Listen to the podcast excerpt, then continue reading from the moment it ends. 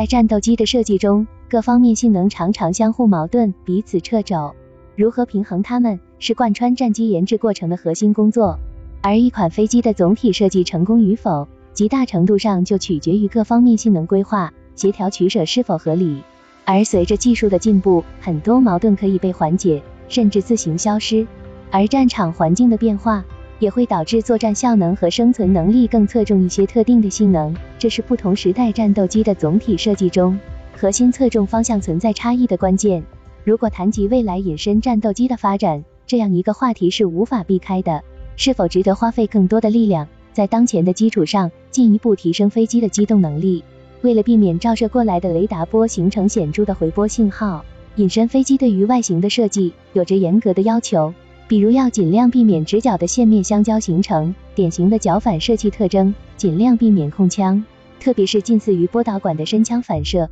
尽量避免不连续的缝隙和凸起，尽量保证外形的简洁等等。举例来说。为了避免进气道形成的强烈空腔反射，在技术能力非常有限的 F- 杠幺幺七时代，设计师采用的方法是用开满孔洞的格栅封住进气口，通过对雷达波的堵塞实现简化处理。但是这种设计对于进气能力有着极大的损害，根本无法应用于高速和高机动飞机。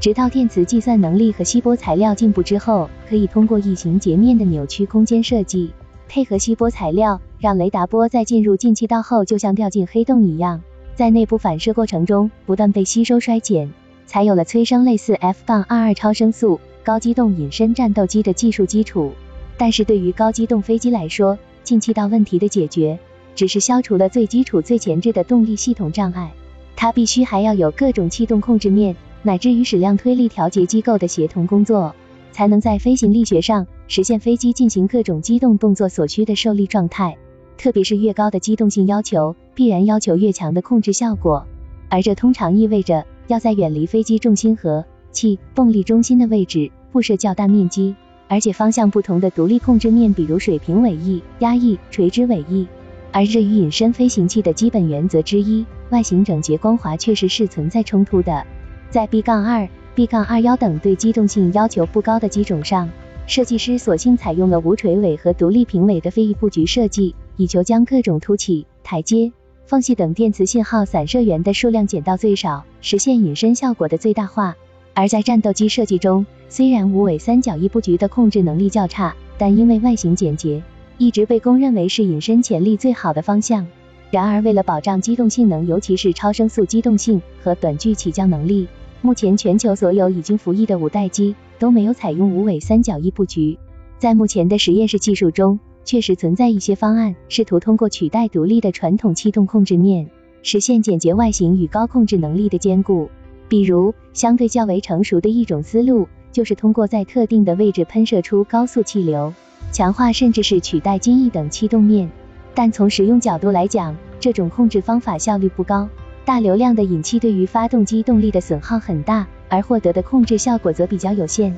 目前的技术验证成果是在航模级别的小尺寸无人机上实现的，此类飞行器的推重比都非常夸张，距离能在实用化的大型载人飞机上使用还遥遥无期。至少在可以预见的未来内，针对高机动性的要求，还找不到比传统气动控制面和矢量推力更为高效的控制手段。在不考虑其他因素。比如吸波材料出现颠覆性进步的情况下，新一代战斗机要在较近未来内实现隐身性能的显著提升，很可能需要机动性指标做出一定程度上的妥协。隐身技术本身就是雷达探测技术的一个发展分支，两者共享精密电磁计算和测量等基础理论、技术设施，并在研制过程中彼此相互依赖。可以说，飞机隐身性能发展的另一面就是雷达探测技术的发展。随着雷达探测技术的不断进步，其针对微小目标的远程探测能力越来越强，分辨率越来越高，抗干扰能力越来越好。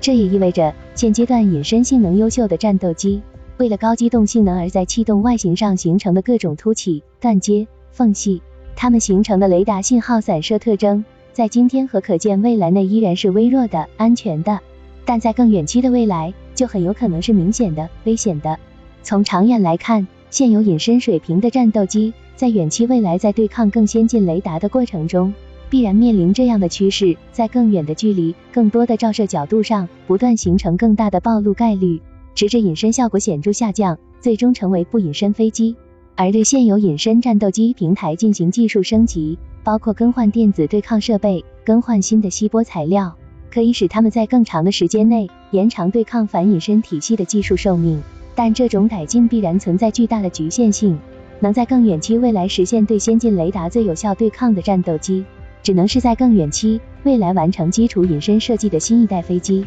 而从目前的趋势看，只有采用比今天苛刻的多的低散射特征外形设计。才能满足在未来的战场生存和突防能力要求，这必然意味着气动外形的显著简洁化。从这个角度出发，未来的新一代战斗机性能发展重点将更倾向于隐身方向。在飞行性能上，外形简化带来的阻力和重量降低，有利于高速等部分性能的进一步提升。但其他方面的飞行性能，如何与越来越高的隐身性能要求实现共存，甚至是双赢？这将是未来战斗机设计中最大的难题和挑战之一。